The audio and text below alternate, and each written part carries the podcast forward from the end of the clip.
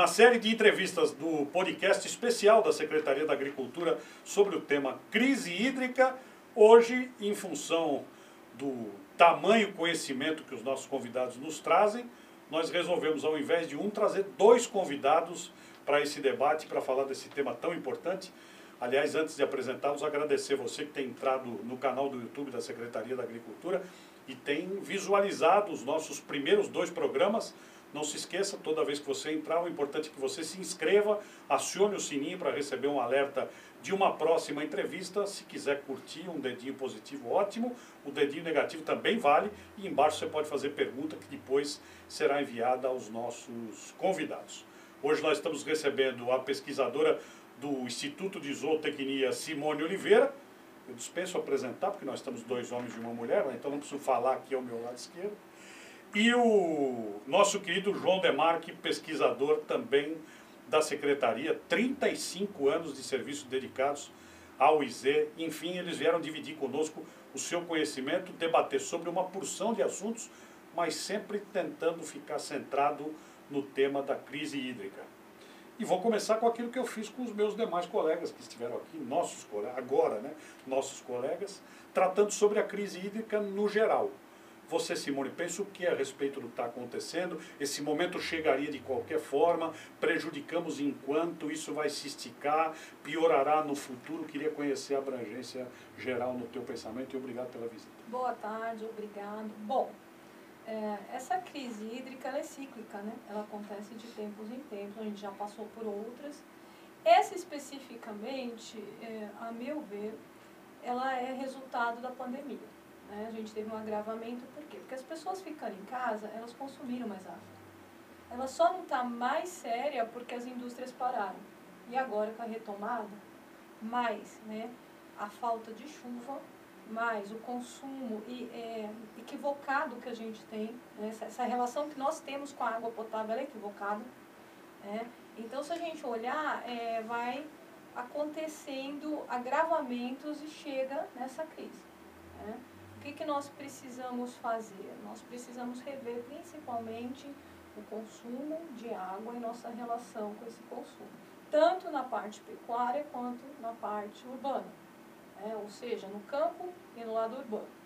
Esse é meu ponto de vista sobre essa crise. Muito bem.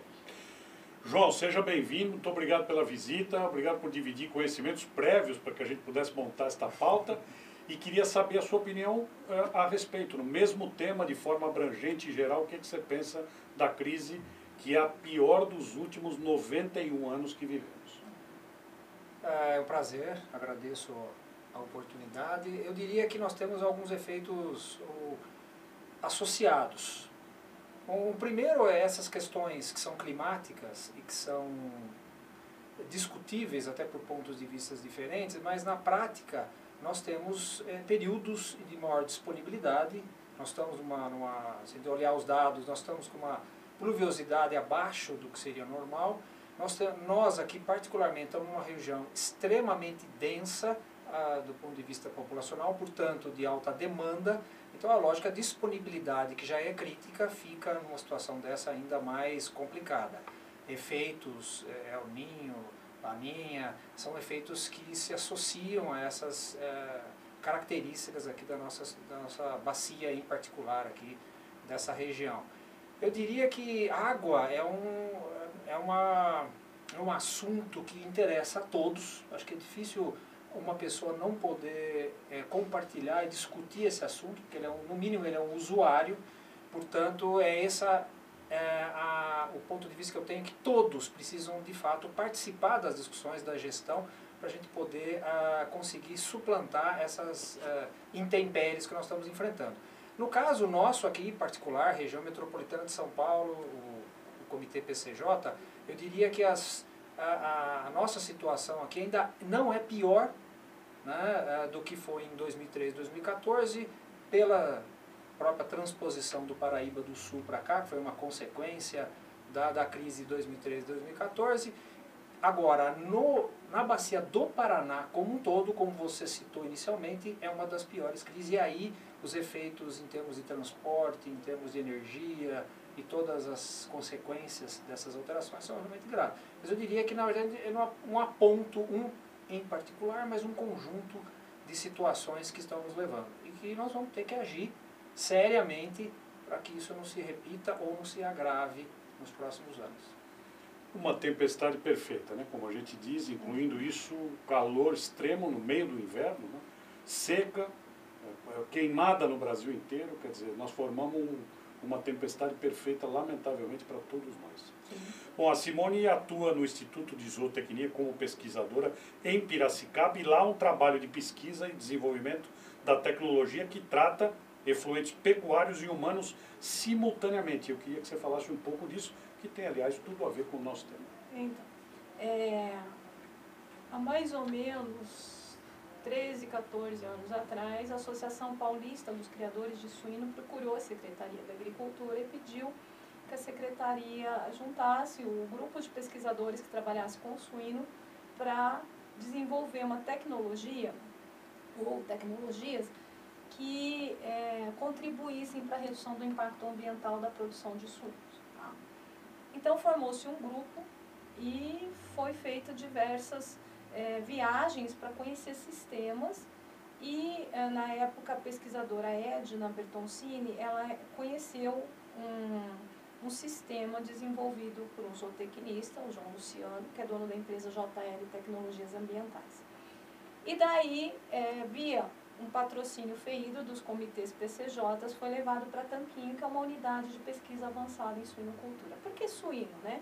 porque entre todos os sistemas de produção pecuária, suinocultura, é, os seus efluentes têm uma grande quantidade de nutrientes que causam alto impacto ambiental se jogados diretamente no meio.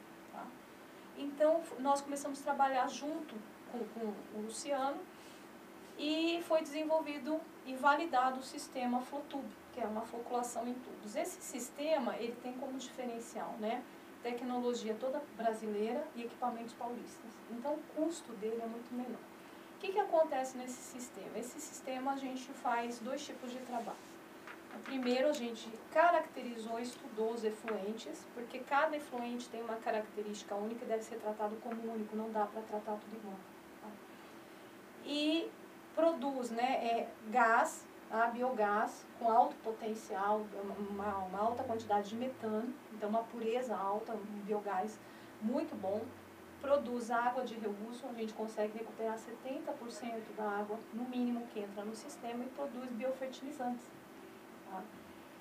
Ou seja, né, a gente trabalha com a pecuária sendo produtora de água, diminuindo o impacto ambiental e retornando ou segurando água na onde precisa. Né? Então, a pecuária ela pode contribuir muito com o quê? Com a redução da crise hídrica.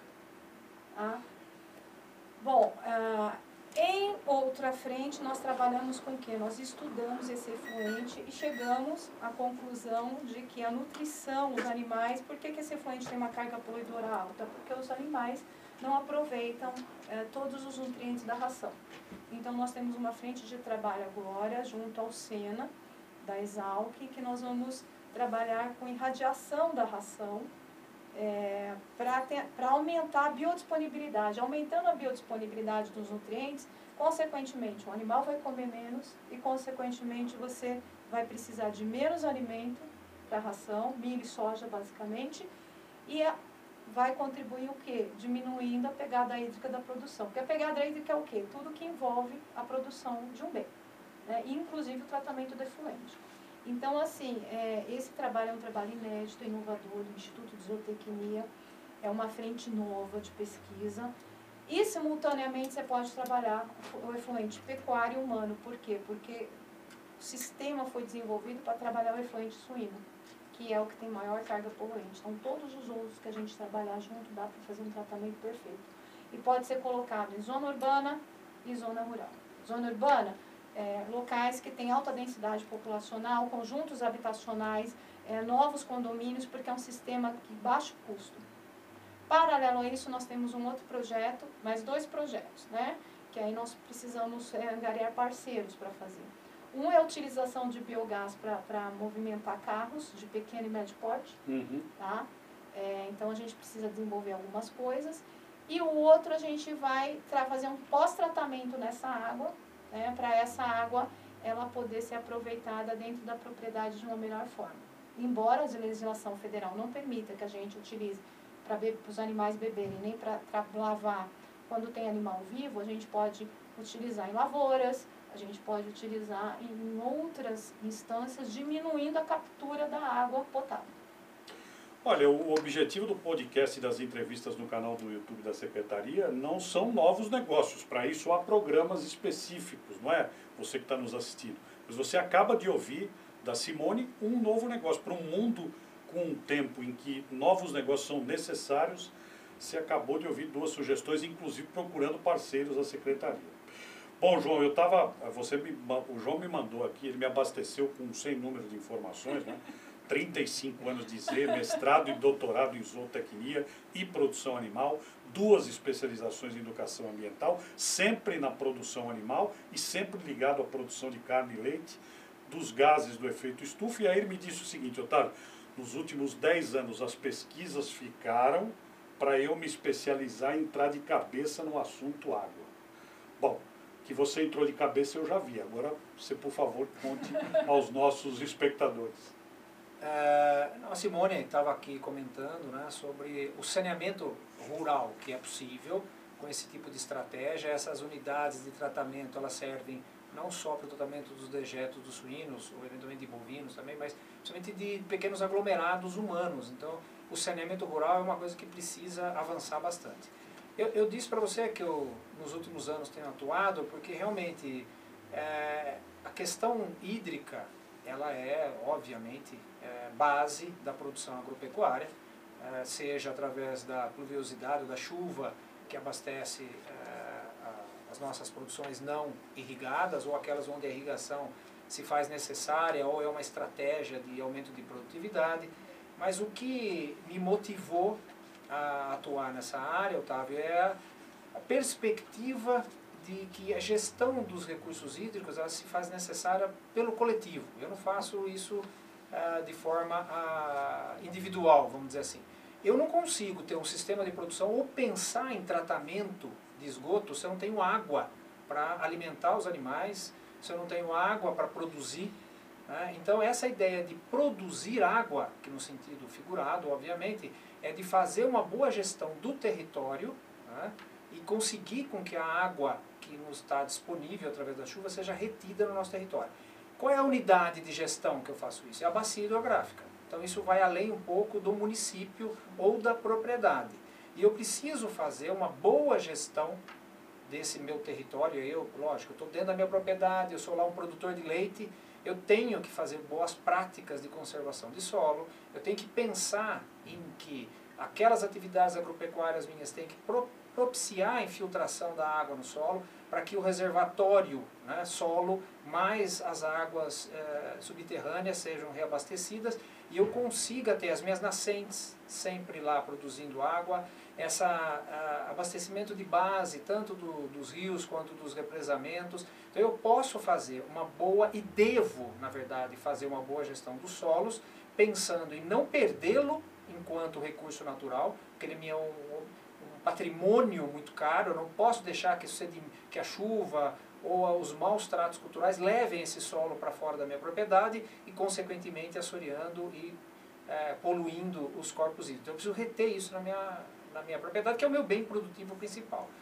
Pensando nisso, eu aumento a minha produção, eu economizo nutrientes, eu economizo fertilizantes e, eu, e consigo também, ao mesmo tempo, contribuir para essa boa gestão dos recursos hídricos. Paralelo a isso, eu também tenho que recuperar, se caso ainda não o fiz, as minhas áreas de preservação permanente, aquela mata ciliar, a mata de topo de morro, a mata de áreas muito íngremes da minha propriedade que não são propícias né, à produção e que devem ser preservadas nesse sentido, não só de geração de inúmeros outros serviços ecossistêmicos, mas aqui com ênfase na retenção da água.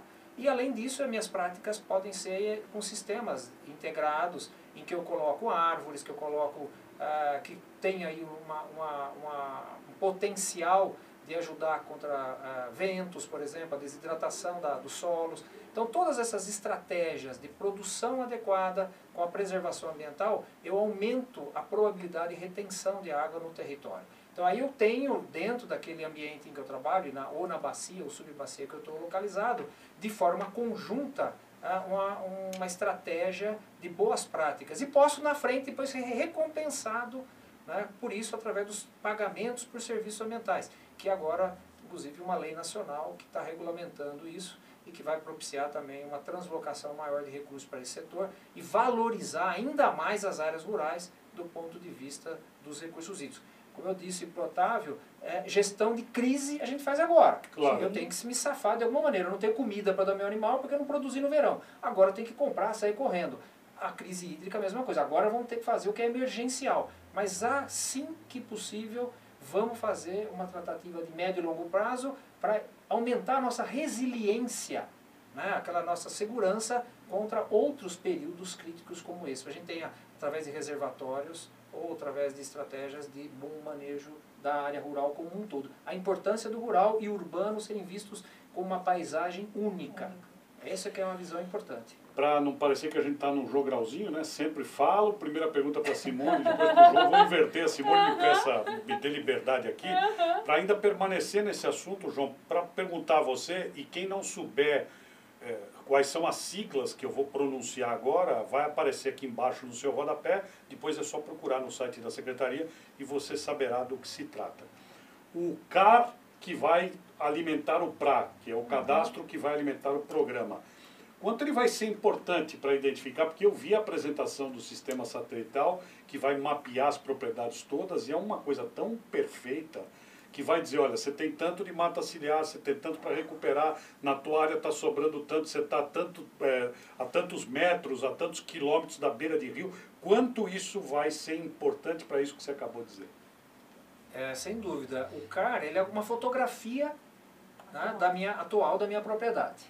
Então eu identifico nesse momento qual é a minha adequação ou não às, ao regramento legal que nós temos. Então, é, a ideia que tanto os comitês fazem isso como sua estratégia de investimento no território, quanto a legislação do Código Florestal nos cobra, é essa, esse olhar para a minha propriedade, a identificação desse, desse território em que pelas leis eu sou obrigado a preservar com mata, com floresta, aqueles que eu não devo produzir porque não são adequados para isso, ou por uh, estar em topo de morro ou numa área muito íngreme, dentro de, lógico, que cada região da, da unidade é, que eu tenho, eu tenho um percentual, uma metragem adequada lá para restauração. Então, o CAR, na verdade, ele é um, essa fotografia, esse diagnóstico inicial estratégico. Eu estou fazendo um planejamento, um projeto da minha propriedade para poder avançar através de um plano de recuperação ambiental, que é o PRA. Aí eu sei que eu tenho um período, eu sei o que eu tenho que fazer e quanto tempo eu vou ter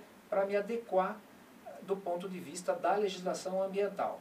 Mas o que, que eu acho que é muito importante para o produtor entender? Que isso não pode ser entendido só como uma obrigação legal, mas na verdade como uma estratégia de ganhos também para a própria propriedade, em termos dos serviços que esse, é, é, esse investimento na área ambiental pode trazer, quanto esses benefícios mais amplos regionais que podem ser transformados inclusive em turismo, pode ser transformado em produtos diferenciados, que podem ser transformados em serviços ecossistêmicos, inclusive um recebimento financeiro em espécie ou não por esses serviços. E pode conservar a água da sua propriedade, sem dúvida, nascentes. É, e esse conjunto de propriedades numa bacia, trabalhando de forma conjunta, é que vai garantir ou nos dar uma segurança de que no futuro nós passaremos, pelo menos, ou não passaremos por situações tão críticas como nós estamos.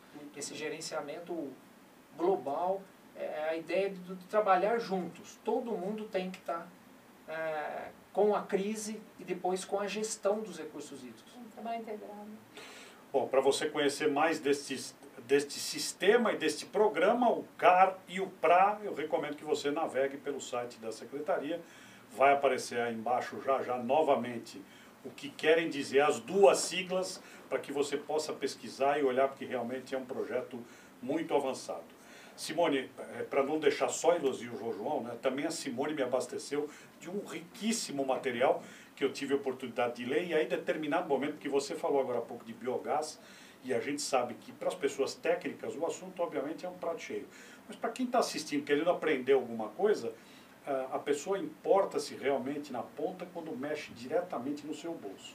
E aí eu fui ver dentro do seu material e encontro lá uma relação do biogás vindo dos dejetos dos suínos relativos aos botijões de gás que uma família usa em casa. Uhum. Quando eu me deparei com aquilo, eu falei, puxa, esse aqui é um assunto que não pode faltar. Eu queria que você, de maneira, claro, bem, que, bem sucinta, pudesse explicar. Esse é um dos trabalhos que a pesquisadora Simone me enviou e que ela vai contar para nós agora. É, a gente trabalha, o nosso slogan, nós temos uma equipe multidisciplinar e interinstitucional. Né? Então, nós temos membros da, da USP, nós temos membros da Faculdade de Tecnologia do Estado, da FATEC, é, nós temos membros da iniciativa privada e do Instituto de Zootecnia. O nosso lema é transformando o passivo ambiental em ativo financeiro. Que, aliás, é um ótimo é, lema.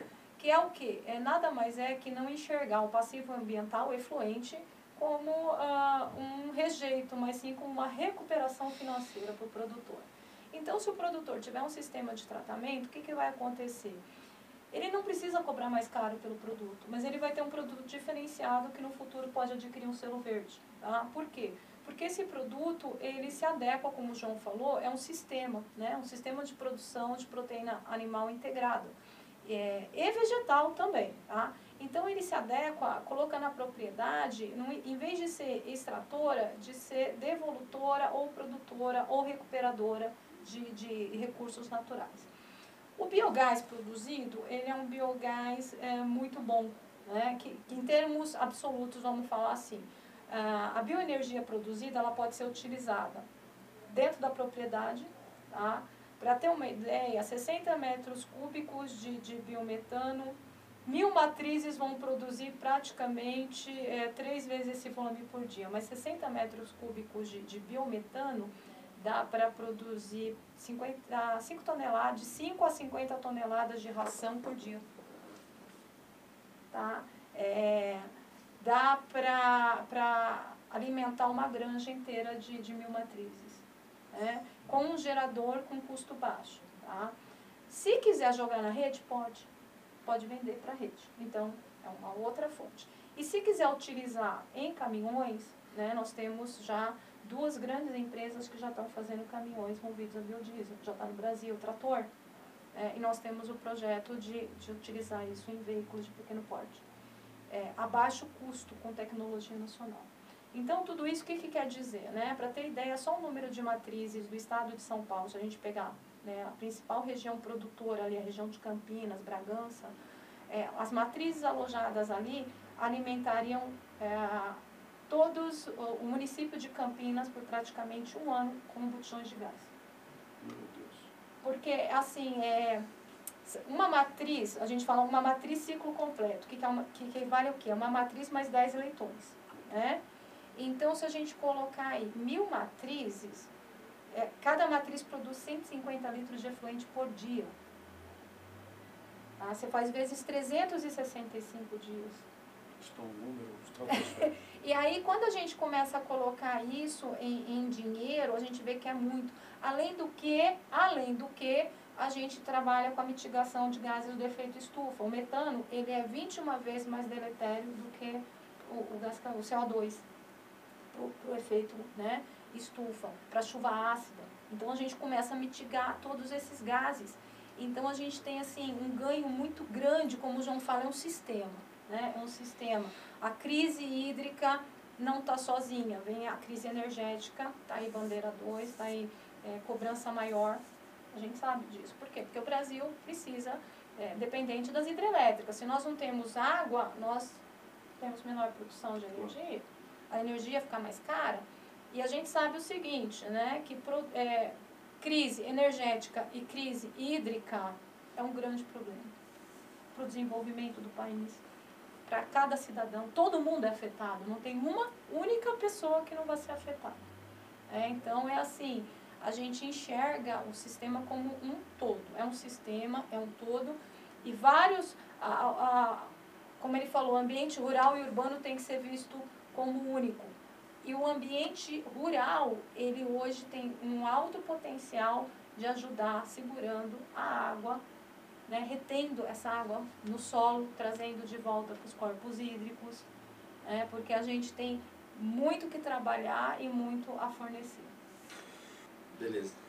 João, a gente estava conversando e você me falou sobre a crise hídrica de 2013 e 2014, que você participou de alguma forma, eu também, né, me lembro da CPI aqui em São Paulo, eu trabalhava, inclusive produzi um relatório em paralelo à CPI, que naquela época, paz meus senhores, queria cancelar o contrato da cidade de São Paulo com a Sabesp, né?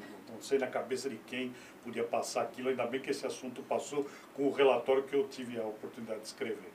Você acha que a crise de agora é pior do que a 2013 e 2014? Você faz uma relação entre as duas? Esse período foi exatamente quando eu comecei a representar o Instituto e a Secretaria nos comitês de bacias, né? no caso aqui de Piracicaba, Capivari Jundiaí, o PCJ. Aquela crise foi pior até o momento, ela é pior do que o que nós estamos vivenciando no nosso território PCJ. E aí eu incluo a transposição para o Alto Tietê, que abastece a região do, uh, metropolitana de São Paulo. O que nós temos hoje é uma crise do Paraná, da bacia do Paraná, e aí sim com uma gravidade é, e um impacto no país muito maior. Aquela foi mais grave 2013, mas eu diria que ainda mais localizada aqui no, no sistema Cantareira. Se vocês lembram aquela discussão sobre o uso de, da, do volume morto, né, que nós aprendemos né, a, a, ouvir esse termo, volume morto, na verdade é a, a linha abaixo do ponto de captação, esse volume morto foi inclusive utilizado em parte para abastecimento. Dessa experiência de 2013 2014 surgiu a transposição do rio Paraíba do Sul para o reservatório ali de Atibainha. Então lá do, do reservatório no, no outro comitê, né, do CEIVAP, nós temos hoje uma, uma transposição de água e que tem mantido um dos nossos reservatórios um nível mais elevado e eu diria que hoje nós temos uma certa segurança de afirmar que nós vamos passar por esse ano. Alguns, muitos, ou diria até muitos municípios já têm uma, uma estratégia de racionamento, porque é lógico que não é o Cantareira que, que abastece, abastece todos os 75 municípios do PCJ e região metropolitana de São Paulo. Tem uma, então, por exemplo, tem alguns municípios que estão ali na, na bacia do Jundiaí, do Capivari, do Capivari, que já tem um racionamento muito mais intenso. Então eu diria assim, são crises diferentes. Para nós, eu estou imaginando que, enquanto representante do IZ lá nos comitês, nós estamos discutindo o ano que vem. Se nós não nos preocuparmos, não começarmos a aumentar a nossa eficiência do uso da água tratada, se nós não nos esmerarmos no, no, no manejo da, dos solos de modo geral, dessa questão da impermeabilização do nosso território. É, são várias estratégias, a própria construção dos dois reservatórios agora de Pedreiro e Duas Pontas, que são estratégias de segurar, de reter a água na bacia, nós vamos ter problemas em 2022, 2023. Mais localizado no nosso território, vamos bem entender, a bacia dos rios Piracicaba, Capivari e Jundiaí. Então são crises diferentes. Lógico que hoje o impacto é maior, porque ela também é uma crise muito mais energética, aquela foi mais hídrica. Eu diria que agora ela é mais energética, porque esse desabastecimento são dos reservatórios mais importantes do ponto de vista de geração. E também eu diria que é, o próprio transporte de produtos ao longo do rio Tietê é, hoje também está sendo talvez até mais impactado do que foi em 2013, 2014. Mas é crise, do mesmo jeito, acho que é um problema.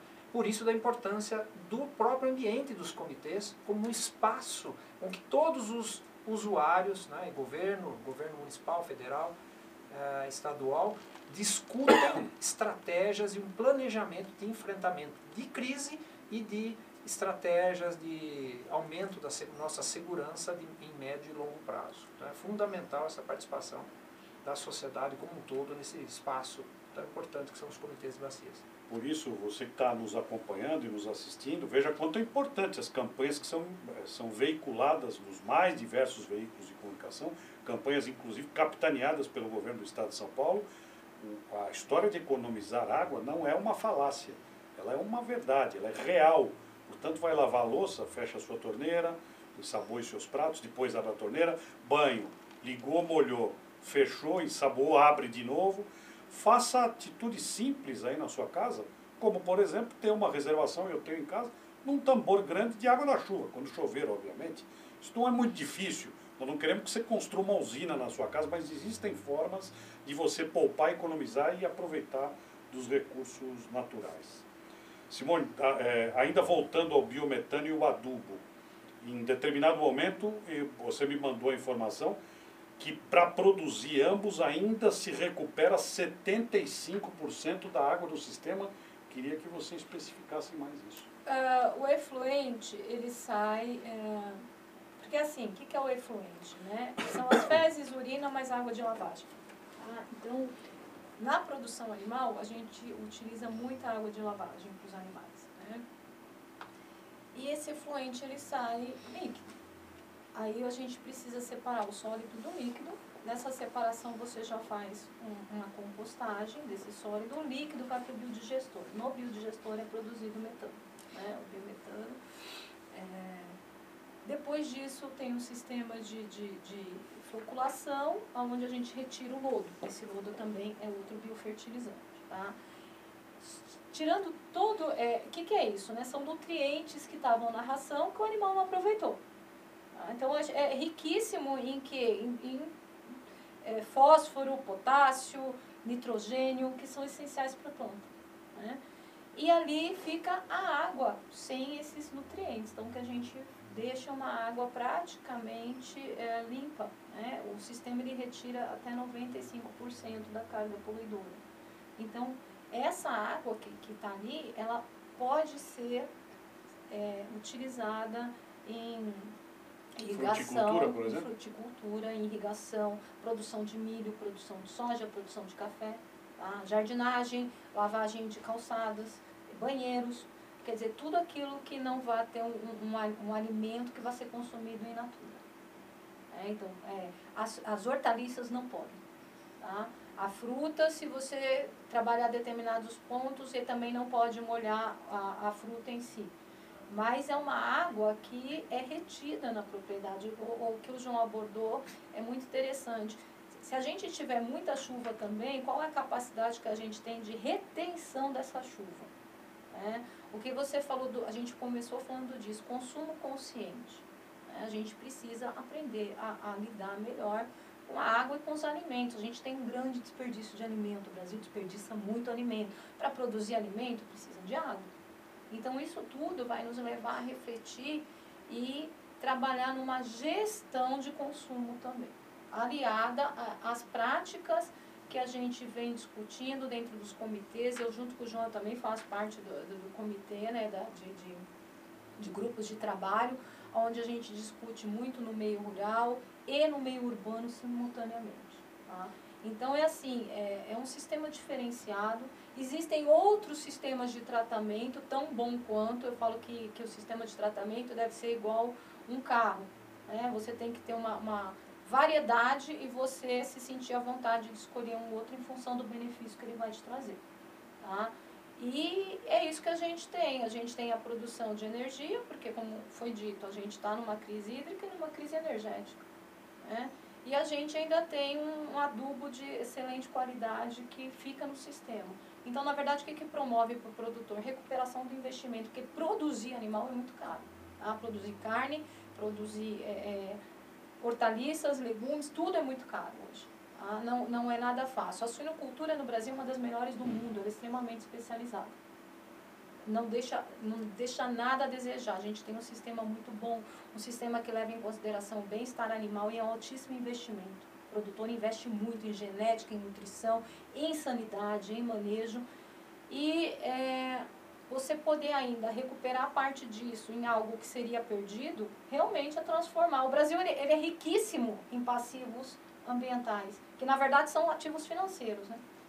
Tá? Outra coisa, nós temos sistemas como ali em Campinas, que já tem toda a tubulação de biogás, né? Eles queimam metano como uma maneira de, de mitigar uh, os gases, mas que poderia ser utilizado para produção de bioenergia e utilizado dentro do próprio sistema para rodar, gastando menos energia. João, a gente conversou bastante, né, como eu já disse aqui, já insisti várias vezes, e aí você estava fazendo a relação da produção de leite com o consumo que o animal precisa de água. Né? E eu achei o assunto dos mais interessantes e fiquei imaginando. Né? Não é brincadeira, precisa de muita água mesmo para produzir leite, leite de qualidade. Como é que é essa relação agora durante este período de crise hídrica?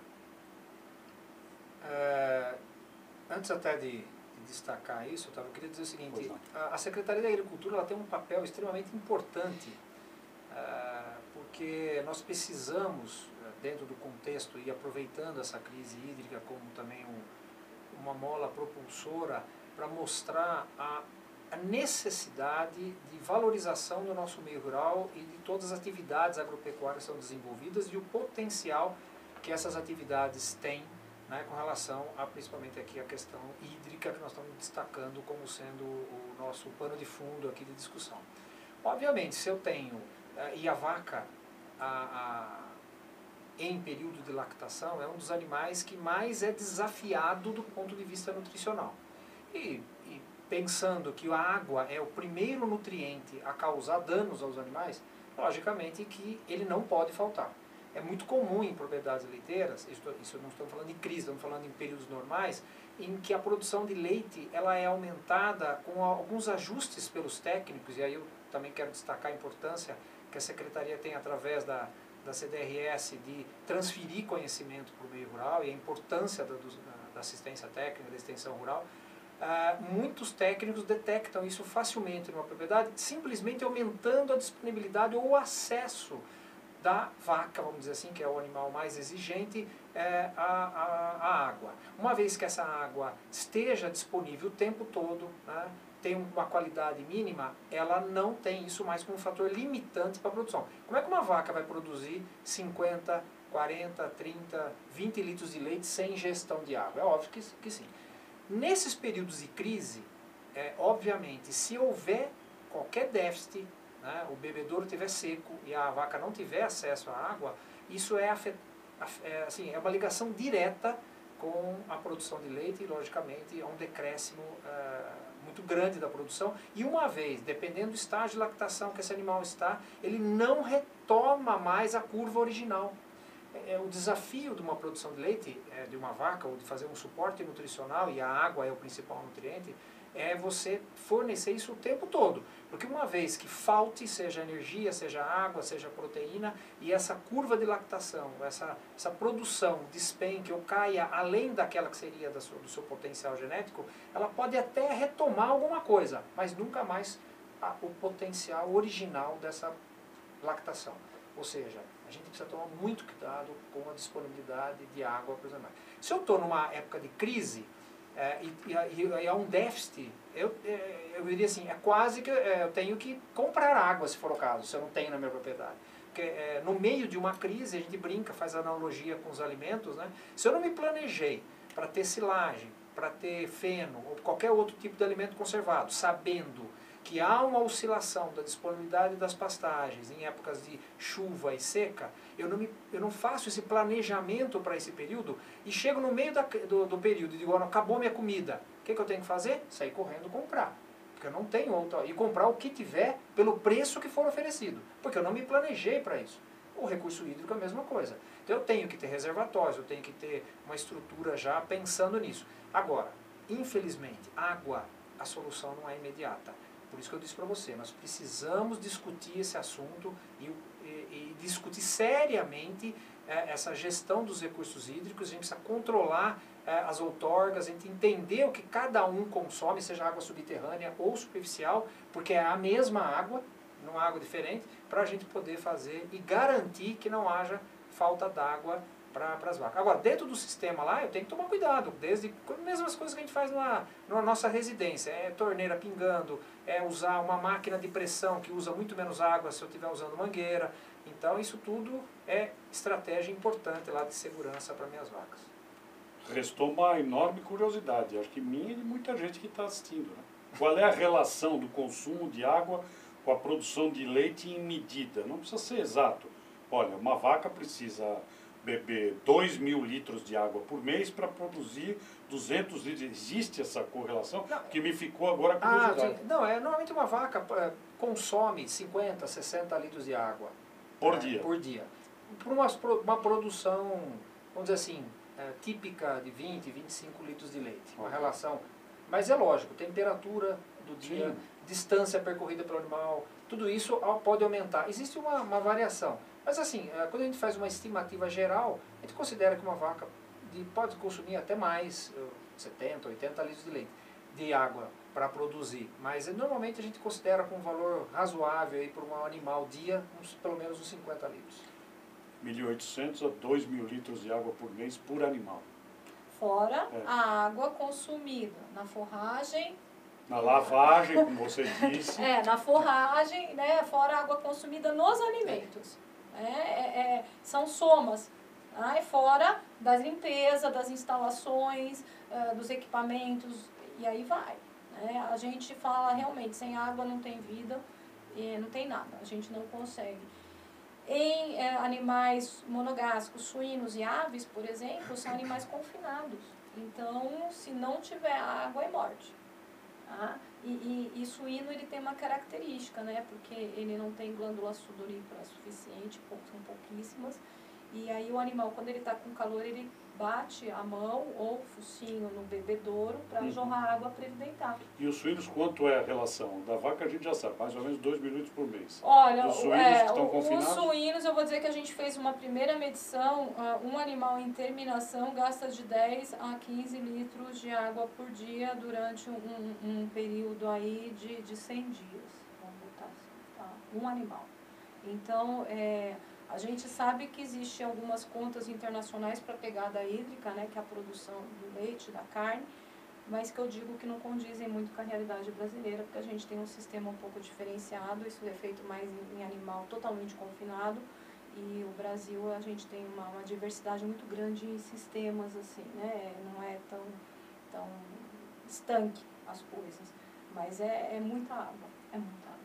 E no calor aumenta, né, na época seca aumenta, e, e os animais eles não é como a gente, né? É difícil você ter uma vida normal, saudável, produtiva, se você não consumir o mínimo de água necessário Sim, para todas as atividades, né? E, e o animal, como no caso de aves e suínos, que eles estão é, fechados em galpões, confinados, mesmo os que têm acesso a piquete, são animais que ficam mais em grupos, né? O que, que acontece isso? Ah, aumenta né, essa necessidade para o próprio conforto do animal. Então o animal começa a ficar irritado, tem brigas, a gente sabe disso, né? E, e, e não tem como você repor essa água. E às vezes, como o João falou, se você perde aquele, a curva de crescimento, de produção, quebra e não tem como voltar. Então é prejuízo também para o produtor. A gente vai encaminhando para o final, né? não podemos ficar aqui horas, né? com o conhecimento de ambos, com o que eu fui abastecido de informação pelos dois, ficaremos aqui duas, três horas falando, mas nós vamos chegando à conclusão. João, queria que você falasse do quanto é importante política pública por esse assunto. Nós estamos falando de reservação, água de reuso, economizar, toma banho, fecha a torneira, a- trata bem lá o animal, mas economiza água, e a política pública que roda todo este, este tema, que circunda todo este tema. É, isso tem me preocupado e me motivado também a- a discutir esse assunto.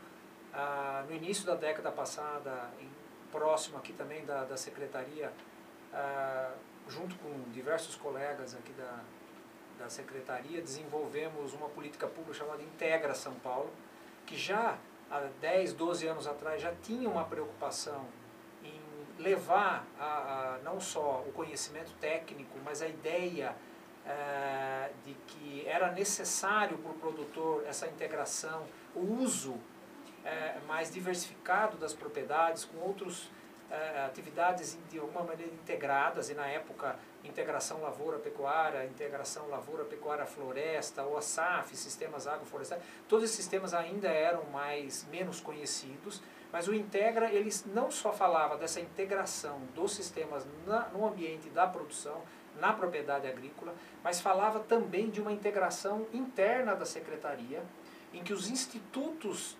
precisariam também se integrar mais para oferecer soluções de uma forma mais complexa e integrada, porque os problemas são cada dia mais complexos, os institutos e a secretaria, não só pelos seus institutos, mas inclusive pelas suas coordenadorias, teriam que trabalhar de forma integrada.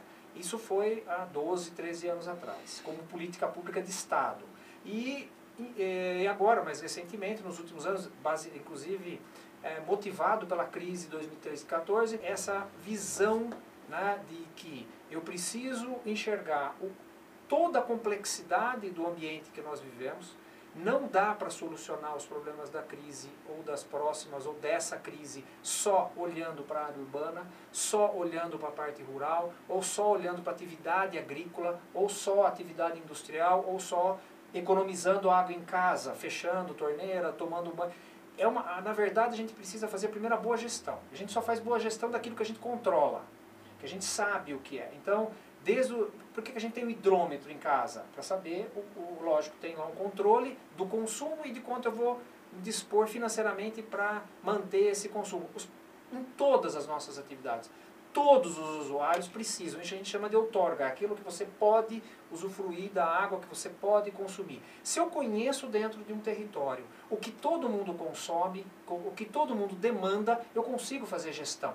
E aí criar uma política pública ou políticas públicas, sejam elas municipais, estaduais, que façam com que toda a sociedade como um todo se enxergue dentro desse contexto e participe dessa uh, divisão igualitária desse recurso tão importante. Seja abastecimento urbano, como é na nossa região aqui, 70, 75% do nosso território é para abastecimento urbano é, e industrial, diferente da maioria das regiões em que 70% a 75% é para irrigação, é para produção agropecuária.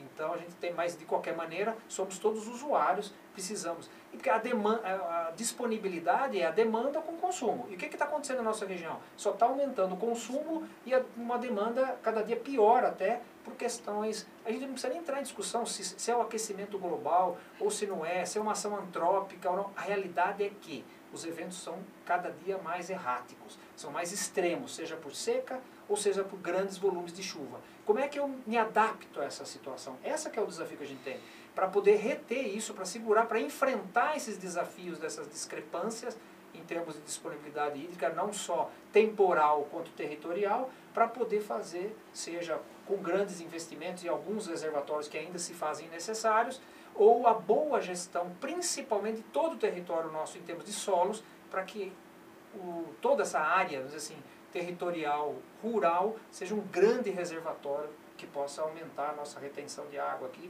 e que essa água não vá lá para a Argentina, que fique aqui, é. para que a gente possa fazer o uso local. Porque aí vai se deslocar a indústria, vai se deslocar, todo mundo foge de um local onde a gente não tem disponibilidade hídrica. É uma coisa impeditiva.